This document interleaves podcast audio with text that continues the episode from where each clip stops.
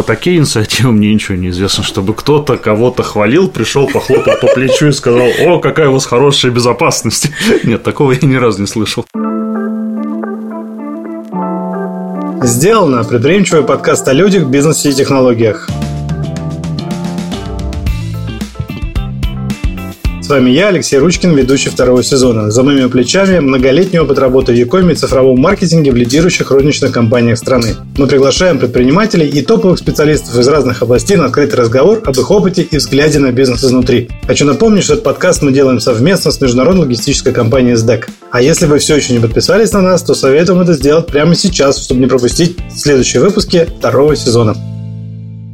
Последний год для российского рынка информбезопасности ознаменовался крупнейшими утечками персональных данных. По данным Роскомнадзора, в России с начала 2022 года в Darknet было выложено более 40 баз данных с персональными данными и было скомпрометировано свыше 300 миллионов записей. За утечку персональных данных были оштрафованы Гемотест и дважды Яндекс Еда. В сеть также попали данные пользователей Ростелеком, Озон, СДЭК, Delivery Club, Почты России и других компаний. Сейчас правительство РФ работает над совершенствованием законодательства в области защиты персональных данных, но проблема усугубляется тем, что источник источником утечек являются и сами госкомпании. В этом эпизоде мы обсудим, почему государство обратило свой взгляд на утечки персональных данных именно сейчас, и чем еще были заняты специалисты по кибербезопасности последний год. И помогут мне в этом наши гости. Павел Куликов, руководитель отдела информационной безопасности СДЭК, и Анна Иоспа, пиар-директор компании СДЭК. Анна, Павел, здравствуйте. Здравствуйте. Всем привет. Спасибо, что пришли. Давайте познакомимся чуть поближе. Анна, Павел, расскажите нашим слушателям немного о себе, о своем профессиональном опыте и как пришли к своей должности в ваших компаниях, а по сути в СДЭКе. Анна, давай начнем с тебя.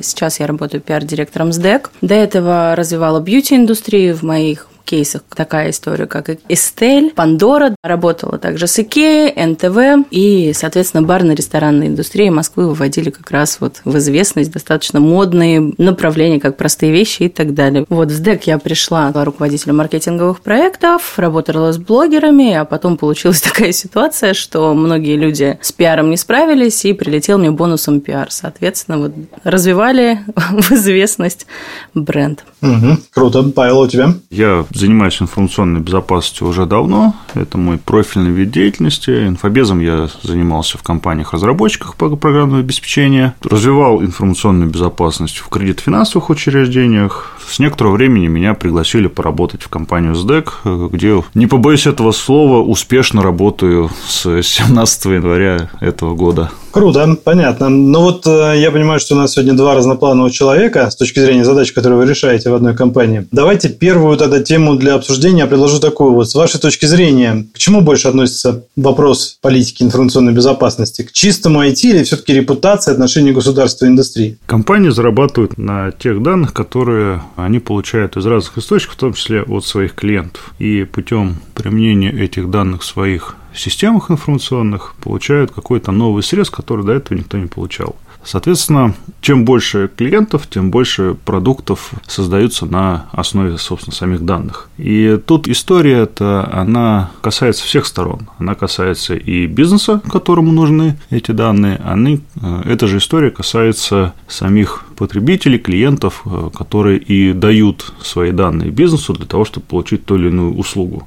Вся цифровизация построена на то, чтобы давать новые данные клиенту о клиенте, либо о его возможностях. То есть взять то же самое инвестиционные какие-то программы, да, ты даешь свои данные, ты даешь доступ к своим деньгам, включая цифровые активы какие-то, после чего ты делишься с компанией, которая применяет свои алгоритмы заработка, трейдинга, прогноза, анализа, получают прибыль и делятся с тобой, а ты делишься с компанией. Именно за счет получения каких-то данных. То же самое касается там, цифровых продуктов. Так все-таки IT-безопасность – это чисто IT-история или репутация и как перед государством, так и перед бизнесом и индустрией это тоже здесь есть? Что важнее? Ну, я чуть-чуть добавлю, да, то есть человек, когда пользуется какой-либо компанией, он должен быть уверен, что его данные в безопасности. Поэтому здесь и репутация, и доверие аудитории. То есть я бы не делила, что это чисто репутация там, или чисто IT. То есть это все работает в комплексе. Ну, фактически для современного digital бизнеса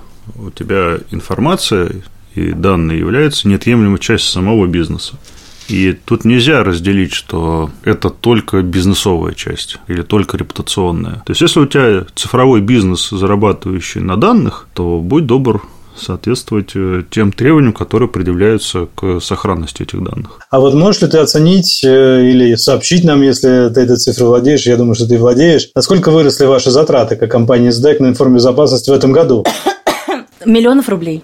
X миллионов рублей, не знаю. X просто как, как тебе удобно. И, и выросли ли они? Может быть, они у вас и не выросли. Может быть, у вас был такой хороший контур секьюрный, что и не потребовалось его никак менять. Выросло.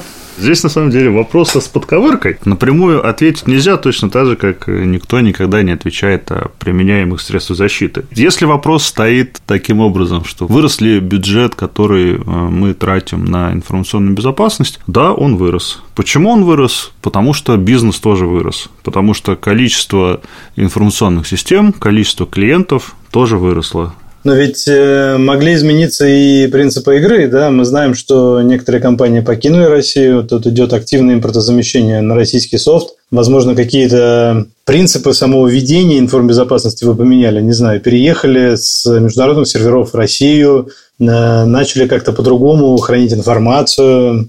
Ну, то есть, сами принципы поменялись? Ну, конкретно к нам мы не пользовались какими-то зарубежными облачными системами хранения и обработки информации. То есть у нас изначально вся информация хранилась на территории Российской Федерации.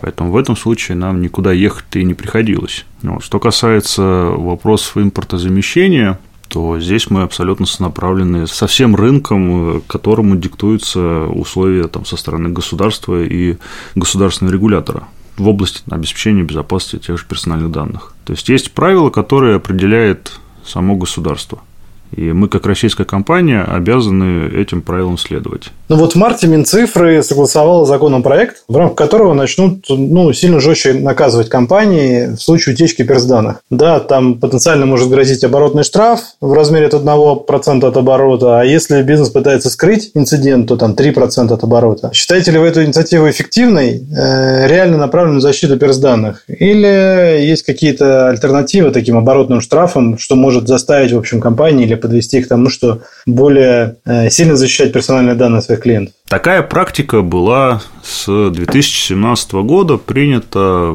на территории Европейского Союза в рамках закона о персданных, который известен как GDPR. И там декларировались также требования security by design, security by default, ну, по умолчанию, по дизайну информационных систем и прочее.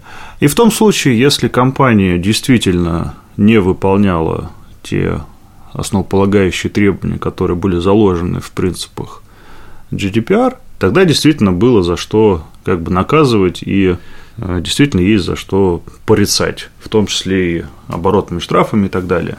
То есть, если ты построил свою информационную систему, пренебрегая принципами построения, да, тогда будь добр там расплачиваться копейкой. В нашем случае нам как бы не дают время на то, чтобы привести к какому-то единому дизайну и всем остальному, считает, что к определенному моменту времени у вас и так все должно было быть. А раз все должно было быть, значит, э, все с даты принятия закона и подзаконных актов будьте добры там, платить оборотные штрафы. А какой способ мог быть бы более эффективным с твоей точки зрения? Э, с моей точки зрения, провести хотя бы процедуру самооценки – то есть дать э, компаниям какой-то инструмент для того, чтобы они провели self-assessment. Насколько мой способ хранения, обработки, передачи информации соответствует требованиям регулятора. Простой чек-лист, там, не знаю, на на 40 вопросов. Ну, кажется, что такие чек-листы должны и так э, быть в каждой компании. Я работал в нескольких крупных ритейлерах, э, которые обслуживали там по 30-40 миллионов клиентов, и такие объемы данных хранились у нас в CRM-системе. Я примерно понимаю, что выход любого закона нового внутри компании всегда юристами оценивается, раскладывается по полочкам, доносится до всех служб, которые есть внутри, и рассказывается, какое, какое влияние этого закона может иметь там на ту или иную вид деятельности. Ну, мы давно, GDPR давно знаем, э, да, там весь европейский рынок, европейские сайты обложены этими уведомлениями, окошками про то, что э, will you accept cookies, а, а, а, а все ли вы куки готовы принять или только частично, это же все куски оттуда торчат. Да, то есть в целом это же вся история давно длится. Ну и кажется, что все-таки такая э, чувствительная история, как э, прям слив персональных данных из систем э, крупных компаний. Но явно, скорее всего, это человеческий фактор, да, к этому привел. Так вот, э, неужели мы заранее не были готовы к тому, что э, человеческий фактор может так негативно сработать? Смотри, тут вопрос не про человеческий фактор, здесь вопрос про скорость изменения законодательных актов.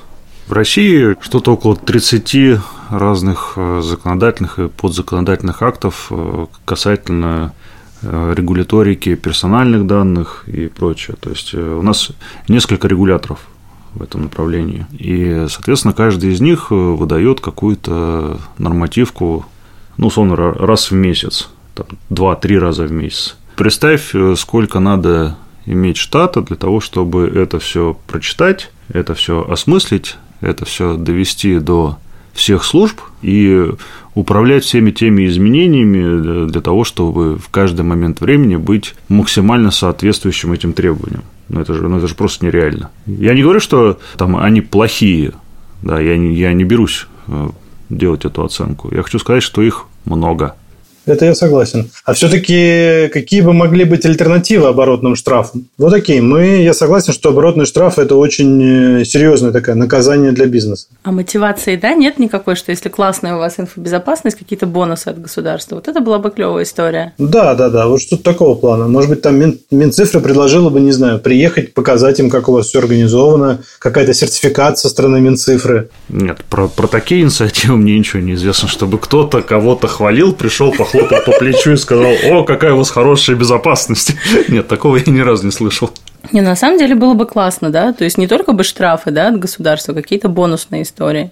Кстати, инфобезопасность вообще горячая очень тема, и я могу сказать, что мы очень много искали людей, кто вообще придет на подкасты. Когда все это началось в России, я вообще хотела делать свое шоу, да, на грани, на стыке историю. Инфобезопасность, пиар-маркетинг, брать а, людей из индустрии, встречаться общаться. Угадайте, сколько человек, э, обратилась я в 30 компаний крупных, сколько ответили, что они готовы дискутировать на данные темы? Один. Да, это был ты. Да.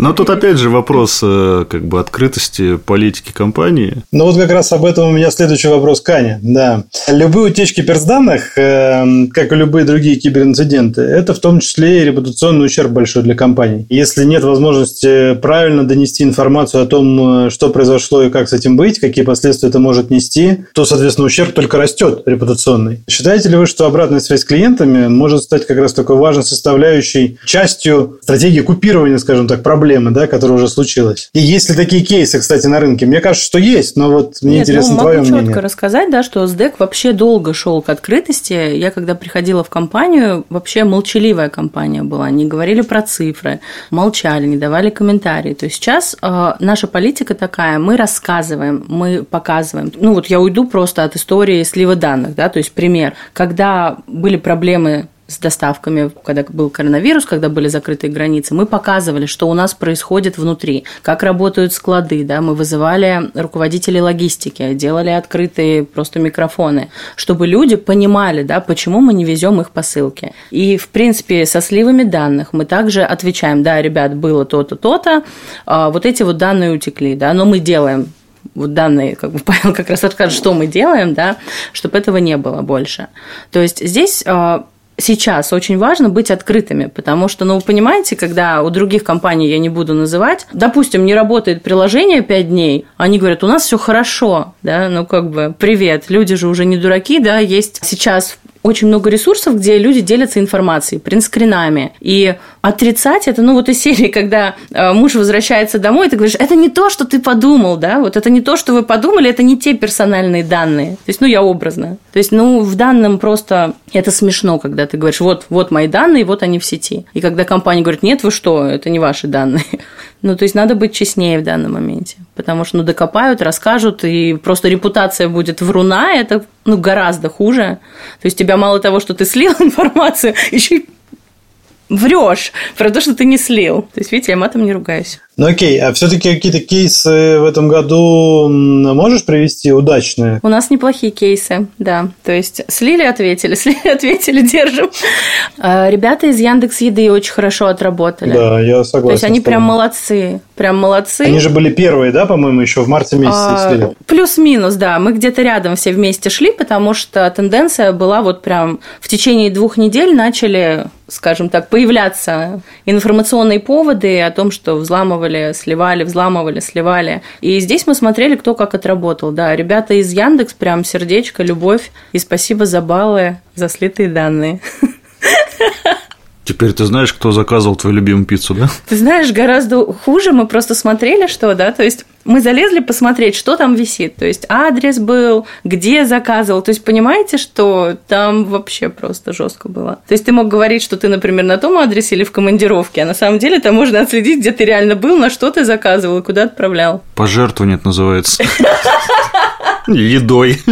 Да, да, то есть вообще. Меня заставили э, сделать заказ Яндекс еды по адресу. Вот так вот не надо говорить, да, как раз. Это вот как раз история, да, как вот вы слили данные. Нет, это Вася. Это вообще не мой телефон. В смысле, он же привязан к твоему паспорту. Нет, это не мой телефон. Знаешь, я, я сейчас вспомнил историю, когда был скандал по поводу Мильдроната и Мельдония и чего-то такого. Да. Когда там с спортсменами и все остальное. Да, там да. было два момента. Там была Мария Шарапова, которая вышла на пресс-конференцию, сама ее созвала и сказала честно, да, принимала, да, моя ошибка, да, виновата перед фанатами, да, да, да, да, да, каюсь, да, больше не буду, да, признаю, что меня там дисквалифицируют. Так, и в то же время есть э, другой кейс, когда, по-моему, конькобежцы или кто-то кто спортсмены сами не вышли, вышел представитель федерации, что-то дня через четыре после Шараповой, вот, и начал. Нет, нам подсыпали, нам подкинули, не наши, не принимали, будем бороться и все остальное. Если я помню историю правильно, то Шарапова вернулась в большой спорт примерно через два года, а конькобежцы, по-моему, так и не вернулись. Это вот э, прямая аналогия между инцидентом информационной безопасности и там, реальной жизнью. Как мне кажется, достаточно релевантной с точки зрения работы пиара. То есть тебе люди доверили свои данные. Да, там в силу внешних обстоятельств ты не смог обеспечить их сохранность. Тут еще вопрос э, очень важный, что мы имеем в виду под сливом данных. Ведь если кто-то, например, работник подрядчика, берет твои данные и размещает их на каком-то сервисе, который торчит в интернет, это утечка или это слив? Злонамеренное или халатное действие? Слив, конечно. Почему? Ну, злонамеренно же разместил, нет? Нет, не злонамеренно. Может быть, он просто Я положил... Я просто сказала, это вопиющий случай. Ну, что вопиющий случай? Нет, ну, просто положил куда-то на временное хранение, что завтра верну обратно. Когда ребята размещали базу Яндекс Еды, они к интерфейс напилили фронт, можно было поиском поискать номер телефона, адрес, на карте Слушай, посмотреть. Там вообще всё. потом ну... объединили все вообще базы, которые слили, и там просто по номеру телефона ты мог посмотреть такую я, историю. Я знаю, по поводу того сайта, я даже знаю кейс, когда в одной очень крупной организации человек, который лидирует направление больших данных, э, своих аналитиков тыкал, как качаться словами, почему они сделали за два дня, а вы три месяца сделать не можете. Нет, серьезно. От момента появления данных э, в, в паблике да, до визуализатора, подключения там, карт, да, и индекса поиска и все остальное прошло два дня. И как бы вопрос, почему они могут, да, вы тут в кровавом интерпрайзе за, за много денег Я видела переписки, где люди писали, выкачите мне эти базы данных, мы будем делать на них таргет. Опять же, таргет, а да. А можно, кстати, выключить? Нельзя. Черт.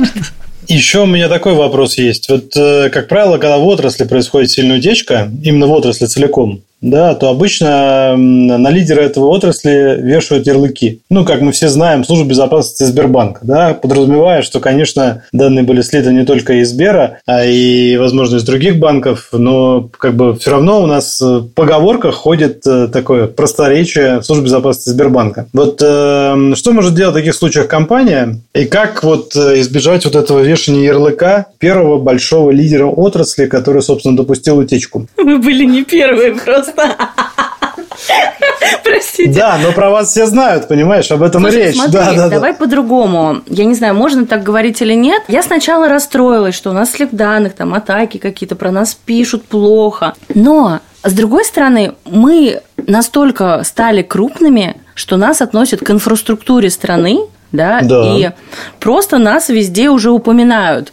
Ну, то есть, когда ты крупный игрок на рынке, не уйти. То есть набирают инфоповоды просто вот, ну серьезно. Тоже недавно был повод в СМИ. Курьер избил свою девушку. То есть курьер с ДЭК избил свою девушку. Я начинаю разбираться, говорю, ребят, вот он в рабочее время, простите меня, он в рабочее время избил свою девушку или после работы? То есть в рабочее время он курьер с ДЭК, а вы пишете про домашние инциденты, привязываясь просто к нашей компании, чтобы получить просто хайп и охваты. Слушайте, но до 24 февраля и в прошлом году были сливы клиентских данных, и приличные базы выходили на рынок. И в таких случаях э, компании-лидеры пытались сами говорить о том, что у них произошел инцидент, связанный с кибербезопасностью, о том, что данные были слиты, и они как бы шли перед информационным поводом, то есть они сами создавали этот информационный повод, да, потому что они были первыми людьми, которые об этом говорили. Но это правильно, потому что все равно поймают, да. То есть здесь очень классная история, рассказать первым. То есть, ну тогда это будет вопрос, понимаете, то есть как это будет в СМИ, да? Ну так э, если ты первый публикуешь СМИ пресс-релиз, то и тон пресс-релиза ты выбираешь, понимаешь, да? Ты уже не отвечаешь в этот момент, не защищаешься. Тон пресс-релиза журналистами ты все равно не выберешь.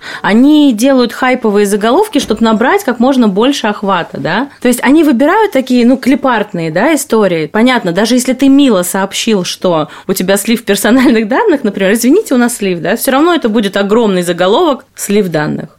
Точка. Ну, то есть, как рекомендацию, я думаю, что мы можем, да, нашим коллегам оставить, что если уж у вас слив данных произошел, и вы об этом узнаете, то вы уж тогда сами вперед паровоза бегите и размещайте пресс-релиз о том, что это случилось. Ну, вот смотри, сейчас в России действует мораторий на проверки. Так, и по большому счету признание какого-либо инцидента – это уже честность бизнеса перед государством. Вот у тебя есть база данных, да, и там есть какой-то набор полей. Вот, например, порядок фамилия, имя, отчество, номер телефона, имейл, там, не знаю, размер сапог. И вот оно убежало. И вот к тебе приходит и говорит, это твои данные. А ты за 20 минут поменял состав данных. У тебя теперь там фамилия, имя, номер телефона, других атрибутов нет. И ты такой, нет, это не мои данные. А как доказать? Никак. Проверок нет, мораторий. Прийти сказать, что это твои данные, нет. В моих информационных системах таких данных нет. Они есть, но в других базах, или в других таблицах, или еще что-то. Поэтому здесь вопрос, э, прежде всего, честности и открытости самой компании перед э, обществом и государством. А хотелось добавить по поводу предыдущего вопроса, по поводу ответственности быть лидером и все остальное. Когда меня спросили про инциденты и все остальное, я говорю, ну смотрите, на этой неделе пострадали компания Lockheed Martin, производитель самолетов, компания Cisco, производитель межсетевых экранов и сетевого оборудования, и компания SDEC. Вот мы втроем за одну неделю пострадали. Три мировых лидера. А в первую, в первую неделю мы были в один день с Кремлем. Я считаю, что это успех. Глубоко. Спасибо. Сам себя не отпиаришь, да?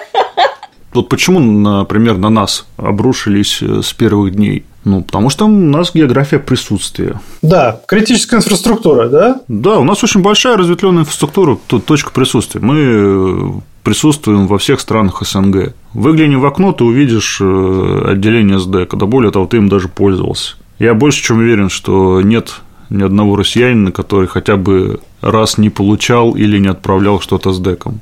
Ну, я согласен. Транспортно-логистическая отрасль такая является одним из элементов ключевых направлений да, для такой критической инфраструктуры для государства. И кажется, что здесь тоже государство принимает некие шаги по обезопасиванию себя и этой критической инфраструктуры. Вот, например, есть такое новое требование крупному бизнесу создать должность ответственного за информационную безопасность на уровне не ниже замгендиректора. Это для государственных. А, возможно, но говорят, что и для критических компаний инфраструктурных это тоже относится. Или вас это не коснулось? Это к тем, кто подпадает под действие 187 федерального закона о критической инфраструктуре. А что нужно, чтобы вы стали попадать под действие этого закона? Атомная электростанция – это критично. ЖД – это критично.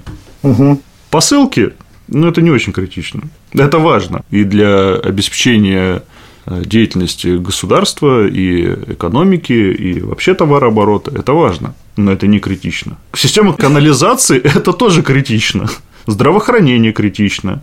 То есть там есть градация, что является критичным, что нет. Оно определено законами и подзаконными актами. Ставить в один ряд гидроэлектростанцию, систему канализации, атомную электростанцию, ЖД-составы и логистическую компанию как критический, объект критической инфраструктуры, мне кажется, не совсем корректно. Большие перевозчики, которые возят станки, да, небольшие там перевозчики и те, кто возят посылки с посылочками, наши продукты, да, посылка и посылочка. Ну, то есть даже реакция, в принципе, людей, да, когда вот почему ты говоришь из Сбербанка, да, то есть люди более э, настороженно и вообще хуже реагируют, да, когда вам звонят, например, и говорят, здравствуйте, то есть с вашего счета сейчас сняли деньги, это возможность дальнейшая, да, вот использования, как вообще давить на людей. Да, они там снимают деньги, мошенники и так далее. По-моему, ни разу не было звонка, здрасте, мы вашу посылку, ну, что-то с посылкой случилось, да, то есть здесь уже не поиграть. Здравствуйте, ваша посылка у нас.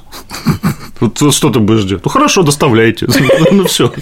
Оставьте у себя. Оставьте у себя, да. Ну, конечно, не такой большой процент людей там испугается. Здравствуйте, мы расскажем, что у вас в посылке, да, вскрыли. Павел, у меня к тебе тогда тоже будет э, личный вопрос, как ты сейчас ушел от вопроса компании. Давай я тебе задам. Вот, э, предположим, тебе завтра придет в ГУП Мосводоканал, да, который отвечает за инфраструктуру э, водную Москвы. Да, и скажут, Павел, у нас для тебя есть работа прекрасная. Это работа зама генерального директора по информационной безопасности. Уровень минус один, Паш, ты куда? Паш, ты куда? Паш, ты куда? Стой!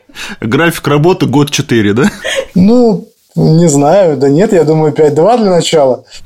Вопрос в чем, пойду ли? Нет, не пойду. Не пойдешь. Потому что, я так понимаю, основная проблема сейчас в том, что мы не знаем, что там было в прошлом, да, и как бы отвечать за это начинать сейчас, прям сразу ты не готов. Да, дело не в том, что готов, не готов. Во-первых, мне нравится ВЗДЭК. Вот. Мне нравятся люди, которые здесь работают. Вот. А что касается Мосгорводоканала и всего остального, скорее всего, ты прав, что прийти даже на позицию там, заместителя генерального по всем важным решенным вопросам, всего остального с ответственностью административно-уголовного характера, не имея возможности повлиять на предыдущее состояние и как-то зафиксировать, но это действительно может в крайнем случае выглядеть как график работы год 4. Ну, вот, поэтому здесь э, определенное опасение есть. Да, я думаю, что у коллег по цеху. Вот. А с другой стороны, я не знаю, честно, где все эти компании будут искать себе заместителей генеральных директоров по информационной безопасности. Ну, я могу да, по себе сказать. Я выпустился в 2010 году, так, из 22 человек выпуска по специальности работаю я. В год у нас выпускается 17 тысяч человек по стране. После 10 лет работы примерно из тех, кто ушел в отрасль, ну, по моим ощущениям, еще примерно 50% отваливается. Ну, потому что тяжело работать 29 часов в сутки. Соответственно, э, у нас рынок сейчас настолько маленький, мы все друг друга настолько давно и хорошо знаем, и, новых, и новых лиц у нас пока не появляется. Поэтому я не знаю, каким образом, за счет какого кадрового резерва обеспечения хотят решать задачу по обеспечению там, почти миллиона юридических лиц, кто подпадает под действие указа да, там, э, на должность заместителя генеральных директоров по информационной безопасности. Миллион человек нужен для этого? Но у нас э, более миллиона юридических лиц. Если примерно прикинуть. Ты имеешь в виду те, которые попадают под действие этого закона о критической инфраструктуре? По-моему, что-то около миллиона. Но критерии отнесения, они не публичны, да, поэтому я не могу сказать, у меня нет доступа да, к этим э, к критериям. Поэтому посчитать я могу там чисто по собственным ощущениям. Насколько я помню, в России примерно 14 миллионов юридических лиц. Да, допустим, да, 500 тысяч юридических лиц подпадают. Где взять армию в 500 тысяч человек с профильным образованием на должности заместителя генеральных директоров по информационной безопасности? Где? При том, что в год выпускается 17 тысяч, а через 10 лет остается половина. Павел, вопрос к тебе. Насколько в российских реалиях популярен и эффективен механизм bounty hunting а, когда компании сами платят за то, чтобы хакеры искали уязвимые места в продуктах в айтишных этих компаний, чтобы вскрывали эти уязвимые места и получали за это некие бонусы. Мы знаем, что такая практика существует на Западе, и вот насколько в России это реально, там хакатоны, я слышал, какие-то проводились по этому поводу в крупных IT-компаниях. Расскажи об этом что-нибудь. Бакбаунти – вещь прикольная. Но здесь есть такой очень забавный момент. Расскажу в виде э, некой городской легенды, что некая компания объявила поиск багов в рамках программы Bug Bounty и объявила там условно ценник 100 тысяч североамериканских президентов за найденную багу. Исследователь, найдя некую уязвимость, оценил ее на черном рынке в 200 тысяч. Пошел продал. Не, не с той стороны зашли, да? Ну, как бы он, он работу выполнил. Просто владелец э, себя оценил 100 штук, а потенциальный потребитель э, этой информации оценил э, стоимость актива в 200 тысяч. Это как пример плохого кейса России, ты имеешь в виду, да? Нет, я это я имею в виду про нюансы проведения самой программы Bounty. Есть интересные там кейсы, то, что делают ребята из Ростелеком Солара, да, то, что там отдельно ли там ребята делают, некое подобие краудфандинга. То есть, когда у тебя на площадке там размещены 5, 6, 10 специалистов, да, и площадка заключает договор с э, компанией, которая хочет это провести, подконтрольно эти 10 специалистов берутся за задание и абсолютно подконтрольно, там, с записями всех обращений, все остальное, начинают проводить свои исследования. Это прикольный кейс. Это реально прикольный кейс когда это подконтрольно. Но тут вопрос, вот, э, например, с позиции исследователя. Вот я э, изучаю, изучаю, изучаю, да, и я что-то увидел. Я же могу зарепортить, а могу не зарепортить. И тут вопрос как раз э, этики. Насколько белый хакер остается белым? Не захочет ли он накинуть серую шляпу или черную шляпу? Или же, чтобы оставаться белым, да, ну кому-то сообщить об этой уязвимости и так далее. Вот этот момент ты никак ни, никогда не отследишь. Это тебе, чтобы это отследить, тебе надо, чтобы за этими исследователями смотрел кто-то еще. Но тогда вопрос, а кто будет смотреть за теми, кто смотрит за теми, кто делает? Ну, слишком много получается участников. А если смотреть на прям в чистом механизм баг-баунти, да, оно прикольно перед релизом. То есть у тебя есть какой-то продукт, ты наполняешь этот продукт абсолютно левыми данными, фиктивными, безличными, как угодно, и даешь исследователям с тем, чтобы они его поковыряли. Ну, это же нормальная практика. Ну, то есть, как бы пентесты приняты в любой нормальной разработке, в любых нормальных больших крупных компаниях перед тем, как нести проект на бой, проходит обязательно пентест, и на базе этих пентестов всегда находится, что исправить. Да, дают э, в разработку обратно, из-за чего постоянно ругаются с пиошниками за пресловутый ТТМ. Ну, конечно, ТМТ-маркет, естественно, важен, да, это само собой. Но разве э, история про скажем так, закладывание времени на пентесты и на исправление проблем, которые с этим возникают. Разве это еще не выработано, знаешь, как бы опытом? Разве проекты и продукты не закладывают это время в, собственно, time to market э, для того, чтобы компенсировать это на будущее сразу? Не всегда. Вот в этой красивой идеальной реальности, конечно, они закладывают. И успевают, и релизы их прекрасны. И продукты их божественные, и MVP еще не придумали.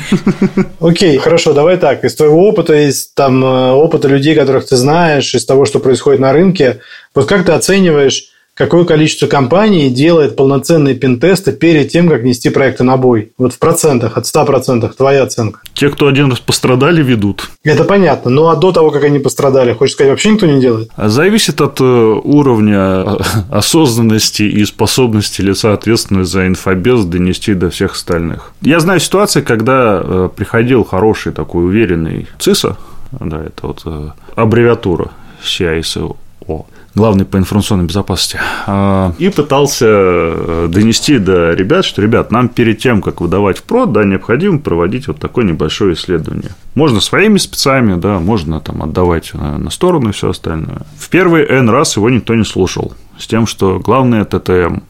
Потом, когда выдали на прод, да, и пришли интерсанты и развернули наизнанку весь сервис, тогда пришли к нему и говорят, «Э, слушай, а почему ты нам не говорил? Он говорит, как не говорил? Вот я говорил. Он хорошо, а что надо делать? Ну, немножко ТТМ подвинуть.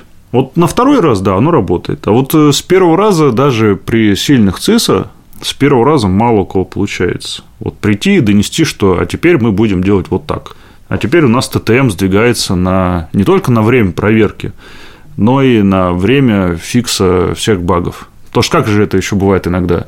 Вот сделали внутреннюю там, а, оценку безопасности перед релизом. Так, вот выкатили список, там, не знаю, 40 тасок э, по разной критичности, от э, минорных до критичных. И вот это начинается торг, что ну, мы в тех долг возьмем и в следующем релизе обязательно закроем. И так начинает копиться тех долг. Да, все понятно. Конечно. тех долг по, именно по безопасности. Окей, не должен ли ПО быть тем человеком, который также должен быть заинтересован в информационной безопасности, как и ЦИСО? Смотри, тут вопрос э, продуктовой культуры. То есть, э, если продуктовая культура строится по принципу тому, что ПО – это как мини-сео, то есть маленький генеральный директор да, то маленький генеральный директор должен отвечать за все аспекты. Если мы говорим про то, что он просто PO, который бежит из точки А в точку Б и к обозначенному TTM у в муках и болях рожает какой-то продукт, именно какой-то, то здесь э, как бы вопрос про безопасность не стоит. Ну, то есть, можем с тобой дать три совета, грубо. Да, первый совет – это то, что надо устраивать bounty hunting, да, когда мы нанимаем неких, ну или приглашаем неких белых хакеров, чтобы они поискали уязвимости в наших системах перед релизом. Но подконтрольно, да. Но подконтрольно, да. Вторая история – это пин-тест, когда мы сами, собственно, платим компаниям, которые занимаются penetration тестированием и, и прям за наши деньги взламывают наши сервисы. А третья история – это подумать, как в мотивации, может быть, у продукт-оунера должна появиться история про информбезопасность. Да, как он должен об этом думать, когда он сам ставит сроки по реализации своих задач и потому, как это должны новые задачи раскатываться на сервисе. В культуре реализации продуктов должны обязательно присутствовать моменты касательно безопасности. Ну, смотри, простой момент. Мы все живем там, в квартирах, да, ну кто-то там в домах, на улице никто не живет. Вот мы когда выходим, мы же дверь закрываем.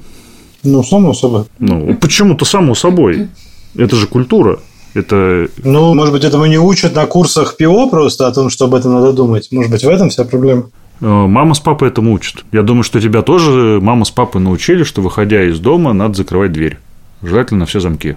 Я к тому, что это элемент культуры, это элемент ответственности э, самого человека за результаты деятельности. Но здесь ты прав в том, что пока первый раз тебя не ломанут, и пока первый раз слева у тебя не случится, ты об этом даже не задумываешься. Это я могу тебе сказать, как человек, который, собственно, никогда об этом раньше не задумывался, а тех пор, пока это однажды не случилось. Поэтому тут сто процентов так и есть. Можно же сесть и в голове поиграть в игру «Что если?». Это все-таки дешевле, чем потом разгребать результаты проломов, утечек и всего остального. всегда. Аня, а скажи, пожалуйста, вот э, Apple обещает миллион долларов тому, кто сможет взломать защиту их сервисов, подразумевая, естественно, что никто не сможет. Я хочу просто перевести наш разговор из области IT в область пиара. Да? Вот, э, кажется, что это пиар-ход, да, такой хороший пиар-ход, лишний повод заявить о себе, сказать, что мы всегда открыты отдать миллион долларов, вообще вопросов никаких нет. Почему никто в России это не использует, этот метод? Но вы же понимаете, что это вызов да, это вызов, и, конечно, всегда есть тот, кто взломает, да, и иногда вопрос суммы, возможно, внутри сотрудников, да, то есть с Apple непонятно.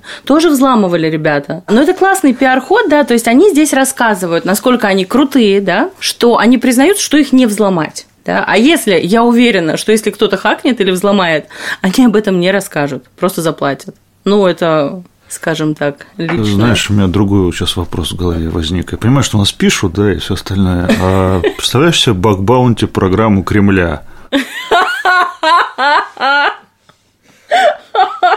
Можно попробовать. Дорого. Долго. До и долго. да. да, да, да, да. Я к тому, что никто же не конкретизирует, а что имеется в виду под взломом. Вынести что?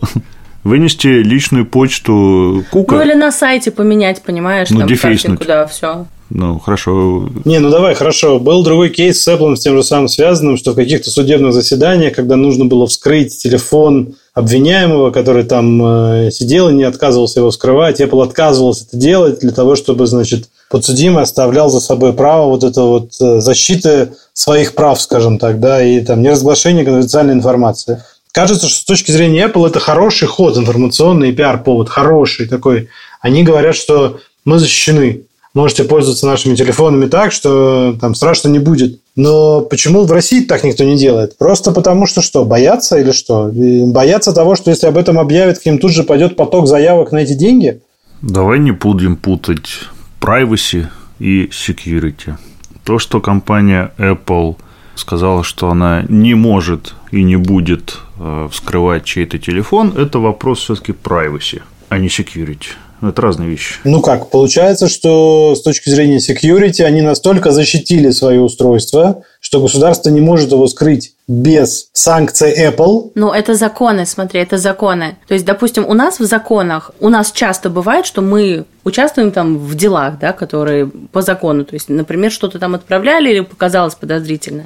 То есть, есть ордер на вскрытие. То есть, здесь мы по законам реально не можем отказать. Я не специалист в юридической, как бы, истории всей, то есть, соответственно, я не знаю, есть в США такое или нет, где Apple отказались. Тут опять же, если был ордер, то возможно, что Apple и согласилась, просто никто об этом не знает. Это как вот э, с дельфинами. То есть вопрос к нам, когда просто приходит, а ну как бы расскажите, покажите, извините, нет, да, мы не смотрим, мы ну как бы не предоставляем данные. Если это служба безопасности, естественно, там российского рынка, не этого слова, естественно, как бы здесь есть закон. То есть мы не знаем, мы можем вывести тоже, да, в инфополе одну историю, но как это внутри, это не узнаем. Вот мы с Павлом здесь коснулись вопроса уже по поводу нашего обучения людей, как бы, да, и вот появления у них, скажем так, ответственности за то, что они делают, дополнительных, в дополнительных срезах. Типа продукт онер должен думать о том, что у него происходит на уровне информбезопасности. Э, кажется, что такая общая элементарная грамотность айтишная в стране не очень высокая. Да, там э, часто приходится говорить и разъяснять, что пароль должен быть сложненький, да, и в итоге долго-долго говорили, а теперь сервисы сами проверяют введенный пароль, и если там 1, 2, 3, 4 кверти, то они такие пароли не принимают. Э, или, например, там везде один и тот же пароль, вот мы знаем, что нельзя использовать, нельзя выкладывать все документы свои, ну, то есть какие-то такие элементарные, базовые, гигиенические цифровые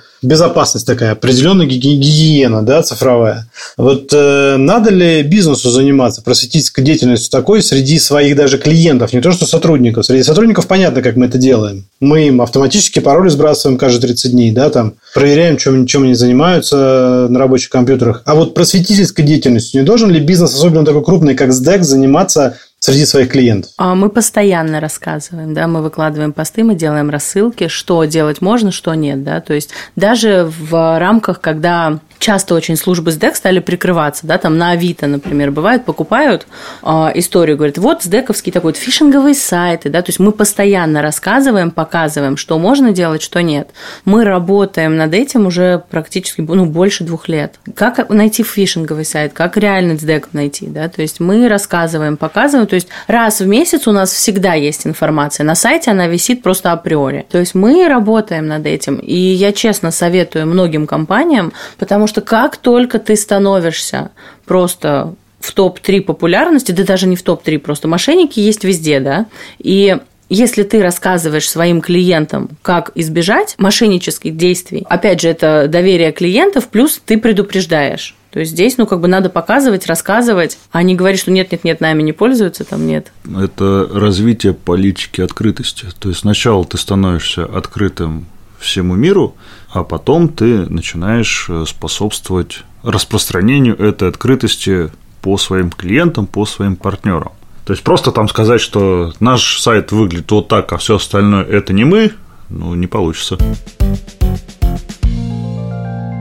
22 год стал одним из самых проблемных для российского бизнеса с точки зрения атак на все наши IT-инфраструктуры. Можете ли вы сейчас подвести какие-то промежуточные итоги, какие выводы сделали и что планируете изменить в своих подходах к информбезопасности дальше? Давай, наверное, Павел, с тебя начнем. У Ани все еще будет много работы. Это понятно. У меня добавилось резюме антикризис. У всех в этом году добавился в резюме антикризис. Я не обновлял еще.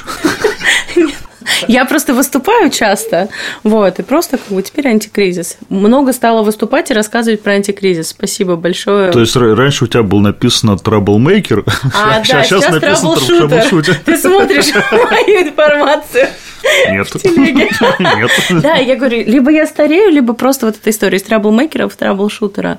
Я могу посоветовать компаниям, да, потому что сейчас непонятно, продолжаться будет, не будет, да, то есть какие компании будут уязвимы. Мы все сейчас просто открыты. к атакам мы просто, ну, скажем так, на видимости, да, то есть вот, бери и работай. Быть открытыми со своими клиентами, потому что это, во-первых, ну, как бы, когда ты признаешь свои ошибки, да, и говоришь, что ты работаешь с ними, доверия больше. То есть, да, есть ситуация, да, там, например, взлом, да, например, что-то полетело, скажи об этом. И просто компании, которые честные, открытые, да, то есть это как доверительное отношение с компаниями, с клиентами. Окей. Второй вопрос так звучит. Значит, учитывая, что информбезопасность мы с тобой обсудили, очень мало людей в целом информбезопасности в стране, да, а в связи с происходящими событиями есть риск того, что станет еще меньше в ближайшем будущем. Каким образом вот компаниям сейчас все-таки обеспечивать свой этот фронт защиты от э, информ опасностей, которые есть на рынке. То есть, либо это какие-то крупные аутсорсинговые компании, либо надо применять какие-то новые инструменты, которые сейчас появляются на рынке, в которых людей меньше, потому что они используют искусственный интеллект, э, может, какие-то автоматизированные процессы. Понятно, что есть ну, там, базовые какие-то вещи, которые все и так давно используют. Но вот, может быть, есть какой-то совет, как подстраховаться сейчас, когда специалистов все меньше и меньше?